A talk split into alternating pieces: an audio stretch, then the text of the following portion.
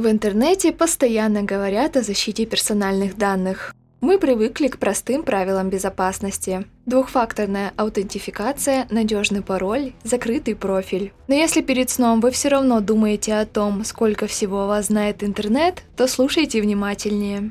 В этом эпизоде мы расскажем, можно ли удалить из сети все данные о себе. Вы слушаете подкаст «Однажды в интернете» от Интерсвязи.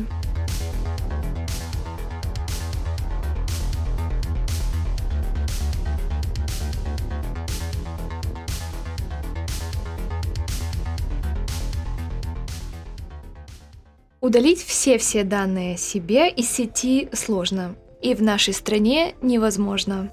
Напомним, что некоторую информацию о вас нельзя так просто стереть из-за федерального закона. В интернете он известен как пакет Яровой – Согласно этому закону, операторы связи и интернет-провайдеры обязаны хранить звонки, сообщения и интернет-трафик. Сроки хранения варьируются. Для звонков и сообщений это 6 месяцев, а для интернет-трафика 30 суток. В него входят все текстовые сообщения, видео, аудио, картинки и другие данные, которые переслали через интернет. И, кстати, есть проект поправок, которые предусматривают хранение данных до трех лет. Стоит вспомнить и закон о праве на забвение. В России он принят в 2016 году и существует до сих пор. Правда, в нашей стране право на забвение значит не то же, что и в Европе.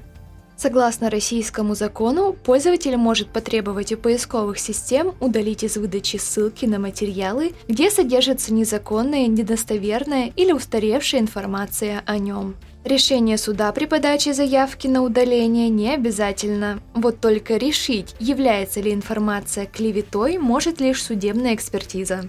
Получается замкнутый круг. Сами материалы в случае положительного ответа на заявку из интернета не удаляются. Уходят из поисковой выдачи только ссылки на них. За 2020 год Яндекс удалил лишь 70% ссылок. Причем в статистику вошли только заявления, которые были правильно заполнены. А Google вообще не включил данные по России в свой отчет о запросах на удаление ссылок. По итогам можно сказать, что статистика по праву на забвение в нашей стране пока недостаточно детализирована. Но почему тогда мы вообще решили заговорить о возможности удаления данных, если сделать это практически невозможно?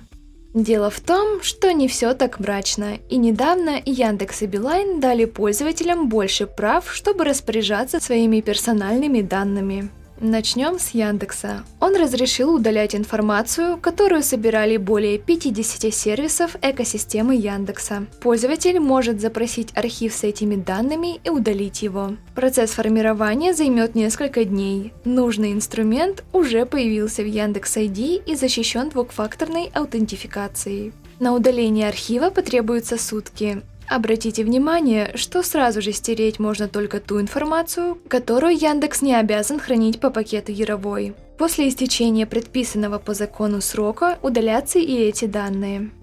Но некоторую информацию все равно невозможно будет удалить полностью. Например, панорамы в картографическом сервисе и правки в нем. Они будут обезличены.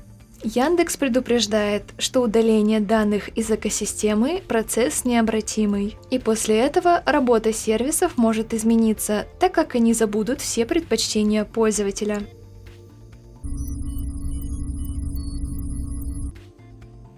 Другую возможность для своих пользователей открыл Beeline. Теперь они могут через услугу мобильный ID просматривать историю входов и регистрации на ресурсах и отзывать согласие на обработку персональных данных. Через мобильный ID пользователь может лично контролировать избыточность использования информации о себе. К примеру, можно отследить, что ресурс согласия пользователя запросил паспортные данные.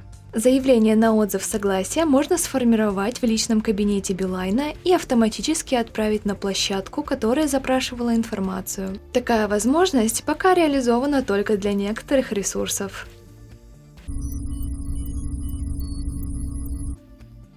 Мы думаем, что все нововведения в области персональных данных в интернете приведут к тому, что в ближайшем будущем появится больше инструментов для управления и контроля личной информацией. Вы слушали подкаст «Однажды в интернете». Мы выходим каждую пятницу, но лучший способ не пропускать новые эпизоды – это подписаться на наш подкаст и странички интерсвязи в социальных сетях. До следующего эпизода!